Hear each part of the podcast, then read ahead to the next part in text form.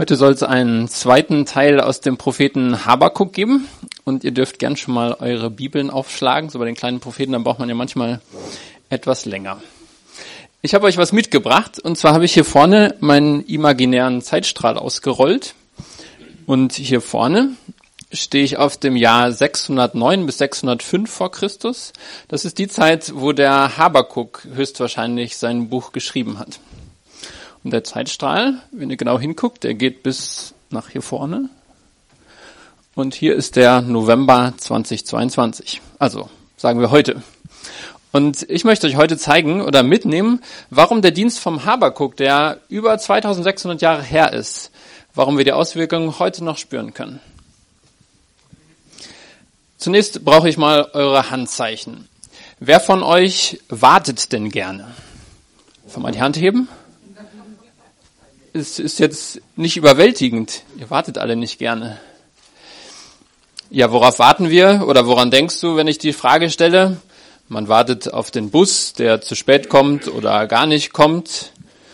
Oder man wartet vielleicht ähm, auf die Winterferien, auf die Weihnachtsferien. Jetzt sind ja gerade Herbstferien vorbei. Wann sind denn endlich die nächsten Ferien? Wann ist endlich Weihnachten? Oder ich war jetzt letzte Woche noch ein bisschen kränklich und wann ist endlich diese Erkältung vorbei? Oder wie lange dauert es noch bis zu meiner Rente?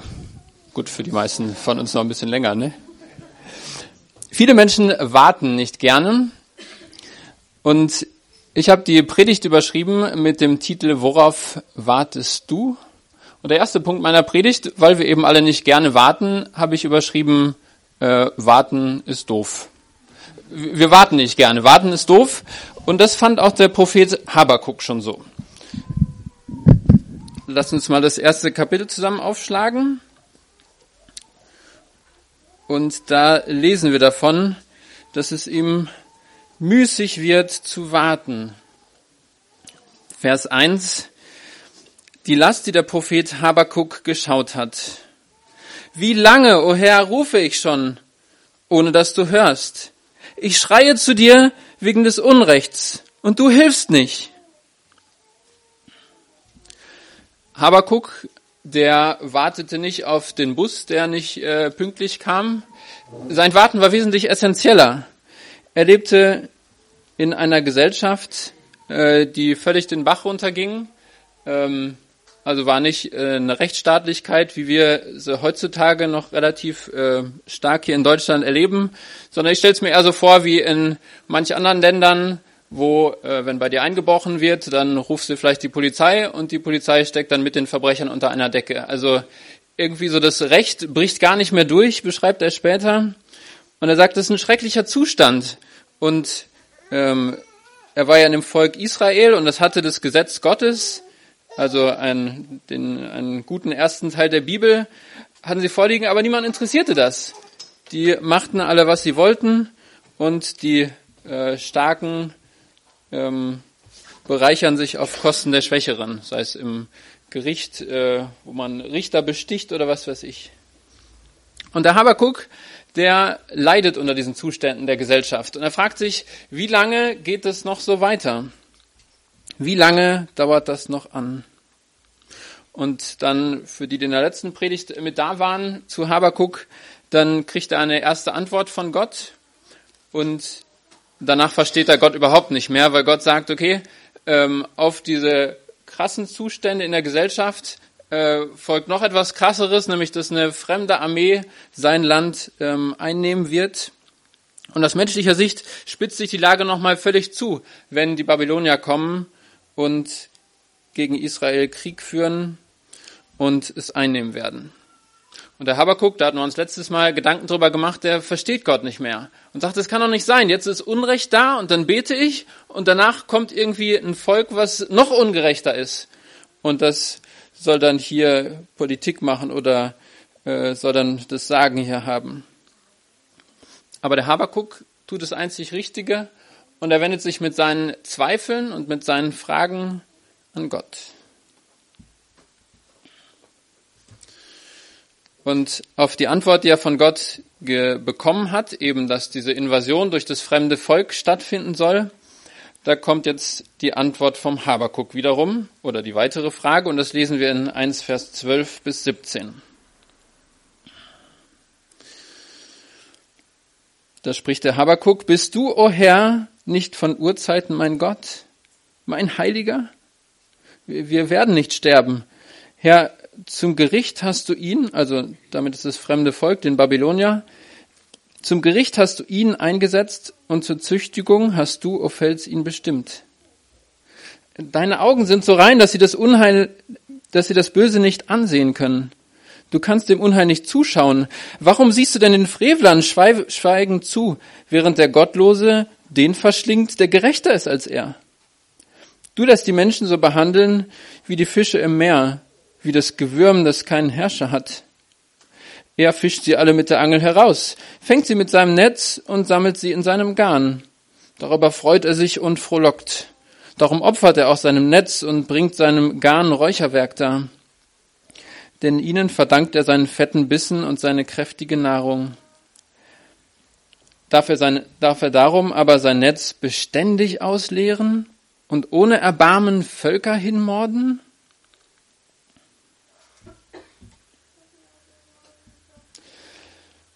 Einerseits gibt Habakuk genau das wieder, was Gott ihm zuvor gesagt hat. Nur dass er seine eigenen Worte benutzt, um zu beschreiben, da ist eine Nation, eine brutale Nation, die Unheil bringen wird über sein eigenes Volk. Und die so selbstverherrlicht sind, selbstverherrlichend und die einfach abgrundböse sind. Und andererseits beschreibt der Habakuk dann ganz ehrlich, in was für einen Konflikt es ihn selber und ganz persönlich bringt. Das haben wir, wie gesagt, letztes Mal gesehen. Ähm, und man sieht so ein bisschen, wenn man diesen ersten Satz in Vers 12 liest, dass es nicht irgendwie um so eine philosophische Debatte geht, ist Gott gut, wenn Böses da ist, sondern es ist was ganz Persönliches bei ihm, dass er sagt, bist du, o oh Gott, nicht von Urzeiten her mein Gott, mein Heiliger? Ich krieg das mit meinem Gottesbild nicht übereinander. Ich habe dich doch als liebenden Gott kennengelernt und als Heiligen. Und dann kommt irgendwie Böses zustande. Und Vers 17 endet dann wieder mit diesem Gedanken des Wartens. Darf er darum sein Netz beständig ausleeren? Soll das immer so weitergehen? Mit anderen Worten, wie lange noch? Wir lesen weiter. Die Verse oder Kapitel 2, die Verse 1 bis 4, soweit geht unser Text heute. Und da fasst der Habakuk einen Entschluss und bekommt eine weitere Antwort von Gott. Auf meine Warte will ich treten und auf dem Turm mich aufstellen, damit ich Ausschau halte und sehe, was er mir sagen wird und was ich als Antwort weitergeben soll auf meine Klage hin. Jetzt kommt die Antwort. Da antwortete mir der Herr und sprach, schreibe die Offenbarung nieder und grabe sie in Tafeln ein, damit man sie geläufig lesen kann. Denn die Offenbarung wartet noch auf die bestimmte Zeit und doch eilt sie auf das Ende zu und wird nicht trügen. Wenn sie sich verzögert, so warte auf sie, denn sie wird gewiss eintreffen und nicht ausbleiben. Siehe der Vermessene, unaufrichtig ist seine Seele in ihm, der Gerechte aber wird durch seinen Glauben leben.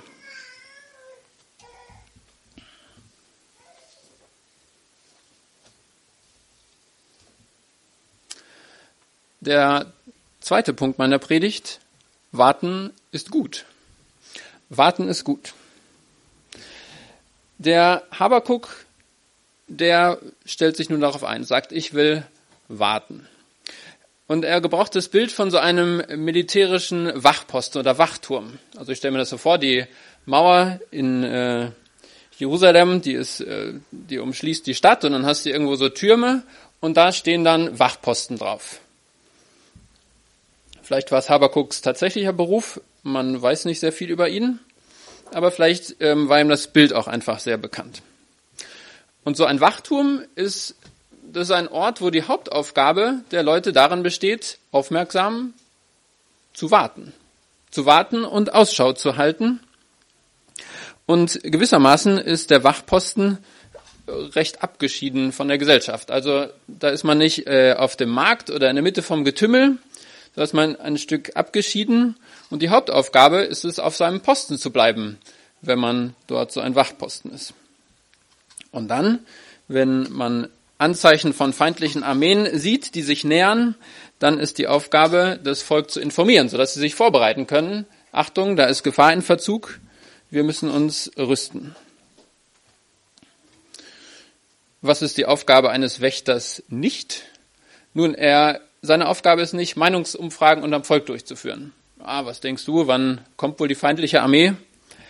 Das hätte in der damaligen Zeit recht eindeutig ausgesehen, denn das Volk war damals sehr unbekümmert und hat gesagt, ah, unsere Stadt ist so sicher, so feste Mauern, da wird nie jemand reinkommen. Die waren alle ganz in Ruhe. Sondern der Prophet sollte Antworten von Gott selbst bekommen und die weiterbringen, wie so ein Wachposten, der vor der feindlichen Armee warnt. Wir können uns fragen, ist das eine gute Einstellung vom Habakuk in Bezug auf die, die Fragen, die er Gott gestellt hat, dass er dann sagt, okay, dann ich warte auf Antwort. Und ja, Gott bestätigt, was Habakuk gesagt hat, haben wir gerade gelesen und sagt, ja, warte. Und noch was zweites, und ja, mache es öffentlich, so dass man es geläufig lesen kann oder im Vorbeilaufen lesen kann oder allgemein lesen kann. So haben wir da im Text gelesen. Und vielleicht eine erste Anwendung schon mal, wo ich dich fragen möchte, hast du so einen kleinen Wachposten, so einen kleinen Wachturm in deinem Leben? Also einen abgeschiedenen Ort, wo du sagst, Gott, ich will Antworten von dir bekommen. Ich will mich nicht danach richten, was äh, Leute um mich herum oder in der Gesellschaft sagen, ähm, die an vielen Stellen eben einfach irren, sondern ich möchte hören, was Gott sagt. Ich möchte göttliche Weisungen aufnehmen. Da will ich einfach Mut machen, sei kreativ, wie du Zeit mit Gott in der Stille verbringst. Zum Beispiel der Jesus ging oft auf einen Berg, um zu beten. Oder eben der Habakuk hatte seinen Wachturm. Ich weiß nicht, ob er da jetzt physisch immer hinging oder ob das äh, seine, seine gedankliche Vorstellung war, wenn er Zeit mit Gott verbrachte. Ich persönlich mag es übrigens, joggen zu gehen und dabei zu beten. Kann ich mich gut konzentrieren.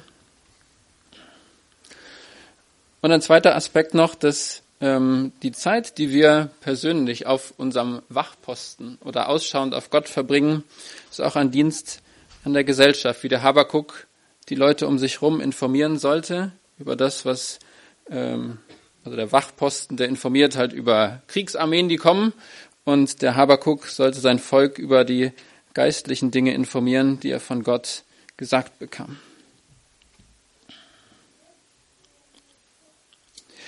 Bevor es nun an den Inhalt der Offenbarung geht, also das, was Gott tatsächlich den Habakuk antwortet, ähm, gibt es noch, also die, gibt es noch Anweisungen von Gott, wie er damit umgehen soll.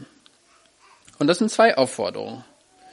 Und wie ich schon sagte, zum einen kriegt er gesagt, veröffentliche, was du jetzt im Folgenden hören wirst, mach es öffentlich. Und zum zweiten kriegt er gesagt, warte. Warte auf die Erfüllung. Das ist übrigens ganz interessant, wenn man das, das Buch Habakuk liest. Der Habakuk, der stellt viele Fragen an Gott und als Antwort bekommt er von Gott jeweils Imperative, bekommt er jeweils Aufforderungen. Das erste Mal auf seine Frage haben wir in 1 Vers 5 letztes Mal gelesen, da bekommt er die Aufforderung, schaut umher, schaut euch um, verwundert und entsetzt euch. Und Vielleicht ist jetzt das, was wir heute gelesen haben von dem Wachturm, ist möglicherweise genau die Reaktion des Habakuks, der sagt, okay, ich habe deine Aufforderung gehört und jetzt will ich Ausschau halten. Jetzt will ich gucken. Und auf die zweite Frage, ähm, dass äh, der Habakuk, äh, wie wir gelesen haben, eben mit Gottes erster Antwort irgendwie so gar nicht klarkommt, auf die zweite Antwort oder auf seine zweite Frage oder Klage hin, kriegt er wieder eine Anweisung, nämlich ähm, warte und mache öffentlich. Also schreibe auf und warte. Warten ist also gut. Warum? Weil Gott es gesagt hat hier, ne? haben wir gelesen. Okay, aber wie lange? Wie lange warten? Das war die eigentliche Frage, mit der Habakuk auch sein ganzes Buch begonnen hat. Wie lange soll ich das hier ertragen, dieses Unrecht, was ich um mich herum sehe? Und was ist Gottes Antwort? Ich meine, wir haben es gelesen, so aus meiner Sicht äh, taugt das jetzt nicht unbedingt für äh, taggenaue Berechnungen. Da haben wir zum einen gelesen, die Offenbarung wartet noch auf bestimmte Zeit. Also es dauert noch. Es äh, ist aber eine bestimmte Zeit, also es läuft nichts aus dem Ruder. Ähm, und wir wissen, dass wenn Gott was voraussagt, das hatten wir vor ein oder zwei Wochen im Buch Daniel gesehen, dass Gott irgendwie über Jahrhunderte vorweg ähm, auf den Tag genau etwas voraussagt und äh, dann auch erfüllt. Also die Offenbarung wartet noch. Ähm, und es kann auch nicht mehr so lange dauern, denn die Offenbarung ist sogar in Eile, steht dort. Aber dann lesen wir in Vers 3, wenn die Offenbarung sich verzögert, dann warte auf sie. Also irgendwie doch nicht sofort. Und dann soll die Botschaft, die er erhält, soll auch in Stein gemeißelt werden. Und ähm, was auch so deutlich macht, so eine Eilbotschaft, ähm, die wird man eher vielleicht per E-Mail verschicken oder über einen Radiosender rausposaunen. Aber so in Stein meißeln ist so ziemlich die langfristigste Informationsspeicherung, die man, äh, die es gibt, ja. Also alle Computerspeichermedien, die halten nicht so lange. Aber Stein, das ist für die Ewigkeit, sage ich mal. Ja, was denn nun? Lange warten? Nicht so lange warten? In den Stein meißeln? Und da hilft es, wenn wir ein Stück über diesen historischen Kontext nachdenken. Und dazu brauchen wir diesen Zeitstrahl, der hier ausgerollt ist. Also, ich versuche es nochmal. Der Habakuk, der, ähm, man weiß nicht genau, wie alt er war, als er dieses Buch niederschrieb wenn man es recht, also ich setze vielleicht einfach mal so 20 Jahre an, ähm, einfach nur um äh, ein Rechenbeispiel zu haben. Und er schrieb das Buch wahrscheinlich zwischen 609 und 605 vor Christus. Und dann, das, was er zum einen als Antwort Gottes kriegt, ist, dass äh, Jerusalem, dass seine Stadt eingenommen wird. Und jetzt gehe ich so ein paar Schritte weiter. Auf welchem Jahr stehe ich jetzt? 586, genau ist zumindest ein Datum, also Jerusalem wurde mehrfach angegriffen, aber 586 wurde es äh, letztendlich ähm, erobert oder war die letzte Eroberung. Und ähm, das war also 40 Jahre später, nachdem das Buch geschrieben wurde, da war Habakuk vielleicht 60. Und dann das, was Habakuk später als Antwort kriegt, nämlich dass auch seine Feinde wieder ähm, geschlagen werden. Jetzt wissen wir aus der Geschichte, war 539, also noch ein Stück weiter. Und da müsste Habakuk ungefähr 90 gewesen sein. Also wahrscheinlich hat er das, was er in dem Buch dann als Antwort Gottes erhält, gar nicht mehr persönlich erlebt.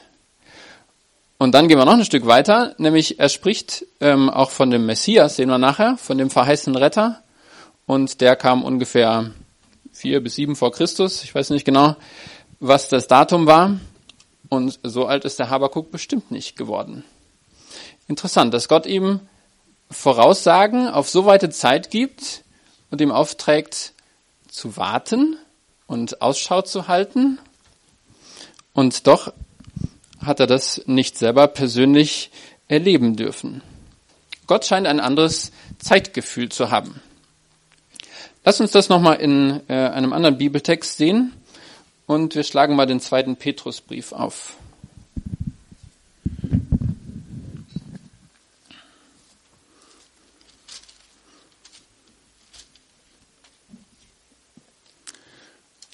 den zweiten Petrusbrief, Kapitel 3, Vers 8 und 9.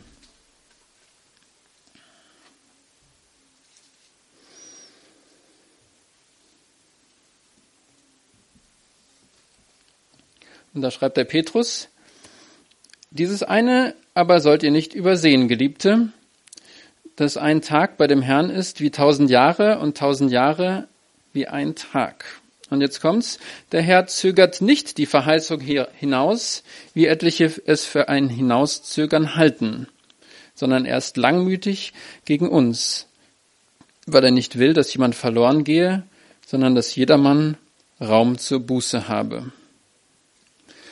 Also es kann aus menschlicher Sicht oft so aussehen, Gott verzögert sich oder irgendwie ist der Zeitplan anders, als ich es erwarten würde. Und Petrus warnt davor, ähm, dass es eben nicht ein Hinauszögern ist, sondern dass Gott langmütig ist. Und offenbar beabsichtigt Gott nicht, dass wir das wie lange noch berechnen, aber wir haben gelesen, was Gott beabsichtigt, nämlich er beabsichtigt, dass Zeit zur Rettung ist. Er beabsichtigt Rettung, er gibt Zeit zur Umkehr, er gibt Zeit, ihn zu suchen. Gott ist, zu wirk äh, Gott ist am Wirken zur Errettung der Gläubigen. Und da gehen wir noch, noch ein paar Verse weiter in 2. Äh, Petrus, nämlich in den Vers 15 von Kapitel 3.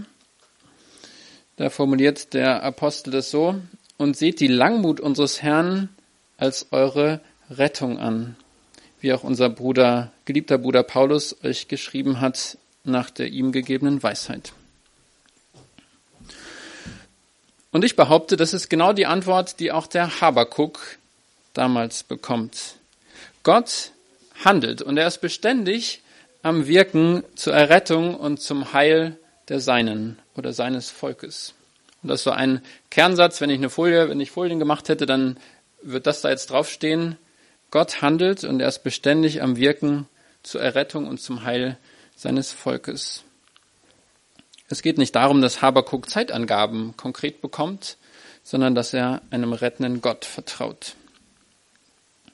Und lass uns nun diesen Gedanken nochmal, den wir in 2. Petrus gesehen haben, im Buch Habakuk nachzeichnen. Wenn man das Buch Habakuk so überfliegt, dann ist eigentlich das ganze Buch hindurch nur Gemetzel.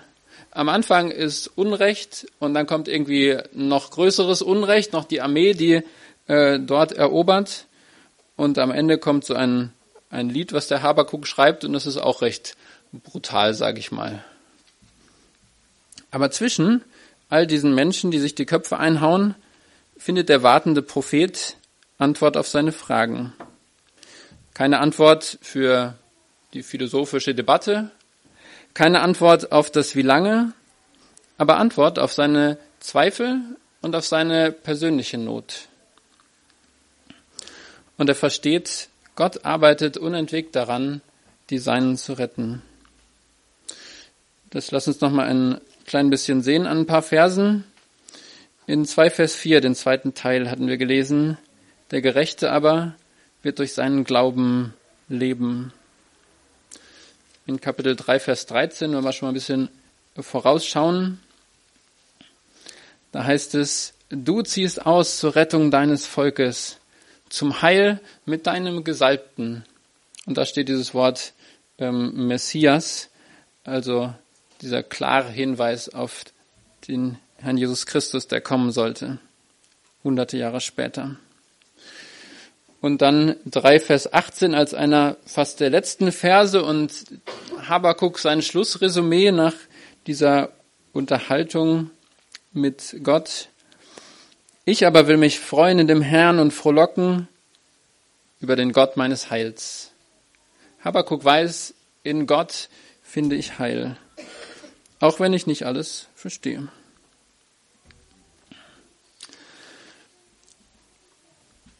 Und Habakuk versteht vielleicht auch ein klein wenig davon schon in Vers äh, 12, was wir am Anfang gelesen haben, dass er schreibt, dass dieses andere Volk, was sein Volk erobern wird, dass es zur Züchtigung kommt, also ähm, um sein Volk oder um die Juden damals zu erziehen. Gott hat Gutes im Sinn, auch wenn wir es nicht verstehen. Habakuk lernt Vertrauen, lernt Glauben in Gottes gute Absicht auch inmitten von ähm, Krieg und von krassen Zeiten. Warten ist gut. Die Offenbarung wird nicht trügen. Und wenn sie sich verzögert, warte auf sie. Sie wird gewisslich eintreffen. Dritter Punkt der Predigt. Dein Warten zeigt, was du glaubst. Dein Warten zeigt, was du glaubst. Und jetzt wollen wir nochmal Vers 4 ein wenig ähm, genauer anschauen. Ähm, ich denke, darüber kann man nochmal eine eigene Predigt machen, aber schon mal ein klein wenig. Dort heißt es, siehe der Vermessene, unaufrichtig ist seine Seele in ihm, der Gerechte aber wird durch seinen Glauben leben. Und jetzt kommt als Gottes Antwort, kommt Gott von dem Thema Warten auf das Thema Glauben. Der Gerechte wird durch seinen Glauben leben. Und ich finde es spannend. Wir können jetzt äh, kapitelweise durch die Bibel gehen und sehen, wie eng äh, Warten und Glauben miteinander verknüpft sind. Und äh, um das schemahaft zu zeigen, ähm, wollen wir einen Grobüberflug ähm, oder nochmal ins Neue Testament fliegen in den Hebräerbrief. Dort ist er in Kapitel 11, wer das Kapitel kennt, geht es um das Thema Glauben. Also da ist beschrieben, was heißt es eigentlich zum Glauben? Und ähm, da heißt es in äh, Vers 1, ist der Glaube eine feste Zuversicht auf das, was man hofft.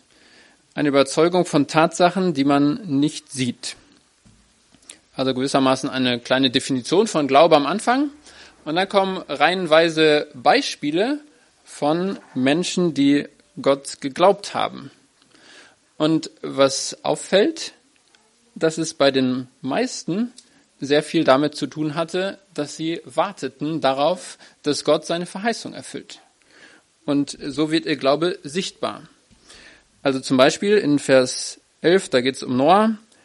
Durch Glauben baute Noah, als er eine göttliche Weisung empfangen hat, über Dinge, die man noch nicht sah, also zukünftig, von Gottesfurcht bewegt eine Arche zur Errettung seines Hauses. Und so weiter. So wie ich die Bibel verstehe, ähm, baute Noah ungefähr 120 Jahre an der Arche also eine ganze Zeit, wo er vorausschauend auf etwas, was Gott gesagt hat, was eintreffen wird, ähm, handelte und äh, wo man seinen Glauben dran sehen konnte.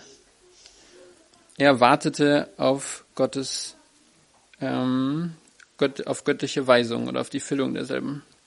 Oder nehmen wir Abraham. Wie zeigt sich sein Glaube oder wie wird er beschrieben dort? Er kriegt die Verheißung, oder vielmehr noch zu Noah, da geht es ja auch um Rettung und Gottes rettendes Handeln, ja, dass Noah am Ende gerettet würde.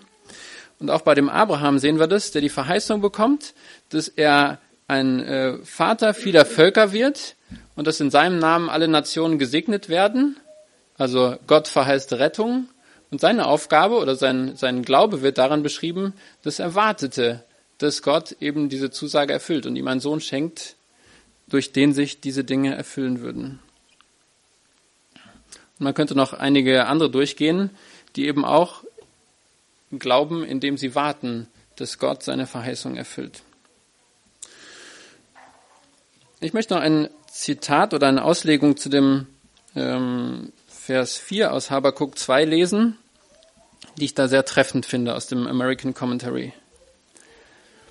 Die Gerechten sind die, die mutig genug sind, um Gottes Wort der Verheißung zu akzeptieren. In einer Welt, die vom Horror der Babylonier dominiert wird, wie es in den vergangenen, vorausgegangenen Versen beschrieben wird. Nach Erlösung zu blicken in einer Welt, die von Verfolgung dominiert wird, bedarf Glauben. Die Weltgeschichte mag es nicht vermuten lassen, aber Gott leitet seine Welt, um seine Absichten zu bewirken. Gott bleibt der Gott der Geschichte, der daran arbeitet, alle Menschen zu Glauben und zu Gehorsam zu bringen.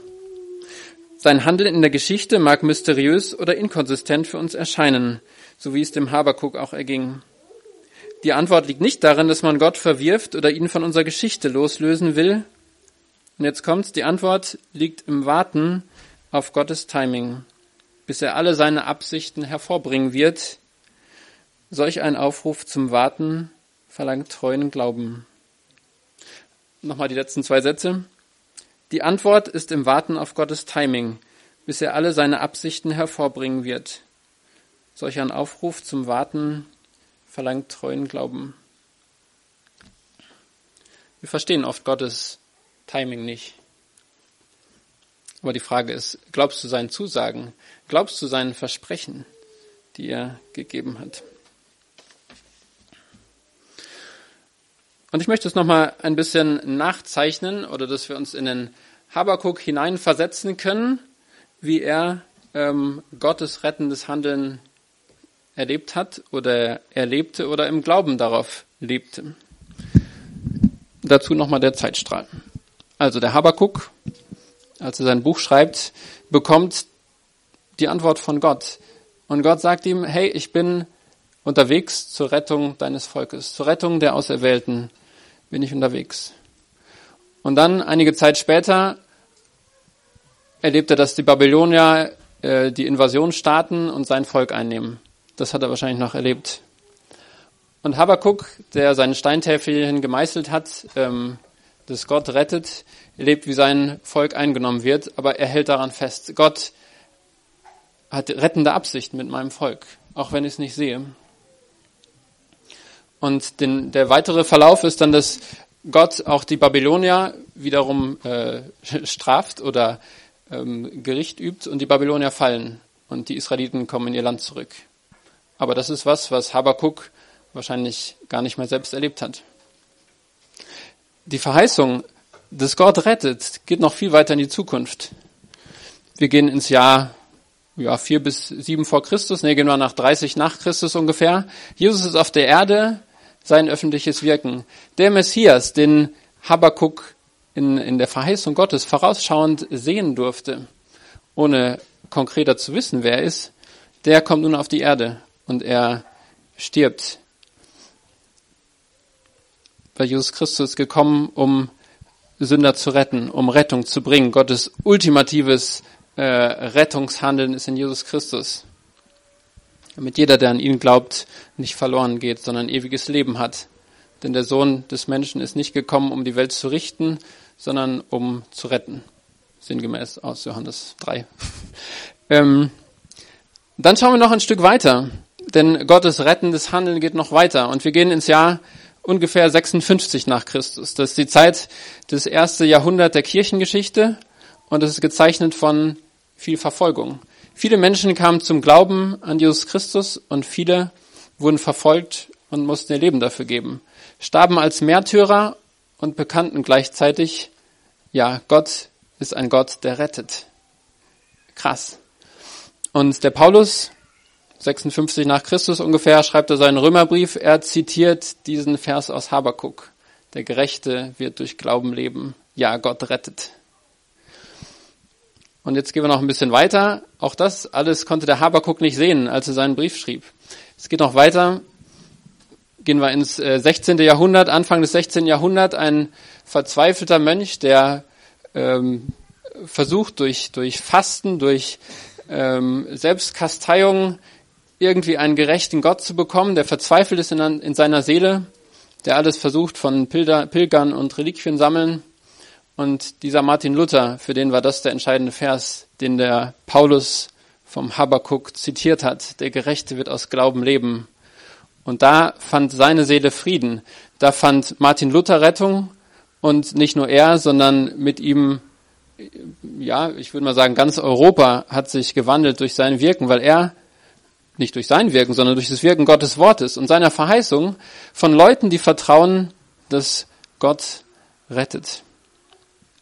Und äh, ich bin überzeugt, dass wir heute noch die Auswirkungen der Reformation spüren und dass äh, Bildung in unser Land kam, dass Menschenrechte etwas gelten, wie wir es in anderen Teilen der Welt nicht finden, wo Menschenleben nicht gilt. Und es kommt alles durch die Entdeckung oder durch die Fortwirkung der Reformation. So zumindest meine Überzeugung. Und jetzt sind wir hier heute am 4. haben wir heute, 4. November 2022. Sechste. Heute, ja. Und gut aufgepasst, ich wollte nur gucken, ob wir noch wach seid und so. Und man kann heute noch sehen, ähm, das Wirken vom Habakuk, sag ich mal. Wenn ihr eure, euren Kalender eine Woche zurückblättert, je nachdem, was für einen Kalender ihr habt, der 31. Ähm, Oktober, der Reformationstag. Ja, in, in, Sachsen wird sich die Predigt besser eignen, weil da wüssten das alle, weil sie einen Feiertag haben. Hier ist es, äh, ist es leider nicht so. Und Genau, das ist das, ähm, was wir sehen, was äh, Habakuks Warten und Habakuks Klagerufe, sage ich mal, und seine Antworten von Gott, wie sie Wirkung entfalten durch die ganze Menschheitsgeschichte bis zu uns heute. Und jetzt können wir einfach hingehen und äh, die Auswirkungen dessen genießen, dass wir Bildung haben, dass wir noch relativ äh, frei und in Rechtsstaatlichkeit äh, leben können. Ähm, oder wir können die Auswirkung von Menschen genießen oder die Gemeinschaft von Menschen, die einfach das erfahren haben. Aber die entscheidende Frage ist, ist es in deinem Leben, hast du diese Haltung, dass du wartest auf Gottes Verheißung, dass du wartest auf Gottes rettendes Handeln? Worauf wartest du?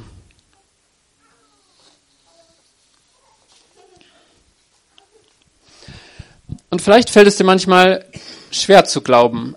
Du siehst vielleicht auch die Umstände um uns rum oder siehst dein eigenes Leben und fragst dich, ähm, wo ist Gott hier am Handeln? Und dir geht es genauso wie dem Habakuk. Und da möchte ich die Frage stellen, denkst du, dass es dem Habakuk leicht fiel, Gottes Wirken in seiner Zeit zu sehen? Und ich denke, ich habe gerade deutlich gemacht, dass, es, äh, dass er nicht viel davon gesehen hat, sondern dass er vertraut, geglaubt hat. Und wenn man das Buch liest, dann kann man förmlich spüren, wie der Habakuk sich die Haare ausreift, weil es ausrauft, weil er es nicht begreift, was er sieht und was er von Gott hört. Und Gott sagt ihm, ja, aber warte und meißle es in Stein ein.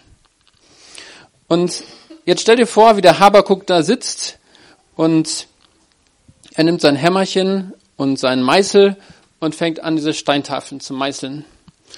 Und er meißelt dort ein, ja, der Gerechte wird aus Glauben leben. Wer auf Gott vertraut, wird Rettung erfahren. Und während seine Augen noch rot vom Heulen sind oder geschwollen, meißelt er weiter und sagt, ich vertraue auf den Gott, der rettet. Gott ist mein Heil. Und das gibt ihm so einen Trost, dass er am Ende sogar ein Lied dann schreibt, das ganze Kapitel 3. So erging es dem Habakuk. Und jetzt stell dir vor, wie Habakuk, wie beim Habakuk nun aus seinem Glauben und aus seinem Vertrauen ein Schauen geworden ist. Ja, wenn er jetzt bei Gott ist und aus der Ewigkeit herab auf diesen Zeitstrahl blickt und sieht, wie aus äh, seinen Zweifelstränen über das Nichtverstehen Gottes wieder ein, ein Strom des Heils für Millionen von Menschen geworden ist, die Rettung finden durften, in dem Gott, der der Herr der Geschichte ist. Und wie Gott sein kümmerliches Steintäfelchen gebraucht hat, um den, den, den Fels des Evangeliums und da, um da seine Gemeinde drauf zu bauen.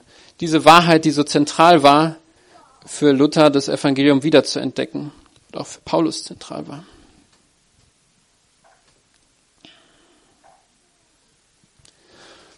Und vielleicht fragst du dich manchmal auch, warum dein Glaube von vielen Zweifeln geprägt ist, weil du in deinem Alltag vielleicht wenig siehst oder denkst, man müsste doch so viel mehr sehen. So wie es mir im Übrigen ähm, öfter mal geht. Und dann will ich dir sagen, nimm dein kleines Steintäfelchen und meißle im Sinnbild, ja. Meißle ein, Gott ist gut, Gott rettet und warte auf ihn, weil er ist beständig am Wirken zum Erre zur Errettung derer, die an ihn glauben. Und wenn du allein auf Gottes Retten vertraust, auf seine Verheißung, dann bezeuge ich dir anhand der Schrift, dass du recht im Glauben stehst und dass er dich retten wird.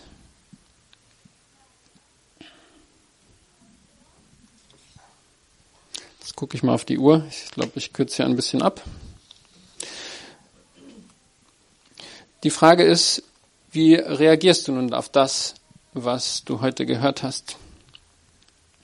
Und ähm, dazu vielleicht nochmal zumindest ähm, gedanklich zurück in 2. Petrus 3. Das kannst du gerne nochmal als äh, zu Hause lesen, weil es auch das gleiche Thema nochmal ergänzend ist, sage ich mal. Da geht es auch um die Verheißung Gottes, die auf sich warten lässt. Und dann gibt es da zwei Reaktionen, die beschrieben werden. Zwei Gruppen. Und die einen, die erwarten Jesus und fragen, was möchtest du, dass ich in dieser Zeit tue? Die in, in Heiligkeit leben und schauen, wie kann ich so leben, dass es Gott gefällt? Wie kann ich ein Steintäfelchen meißeln in meinem Leben, sodass andere sehen, dass du rettest?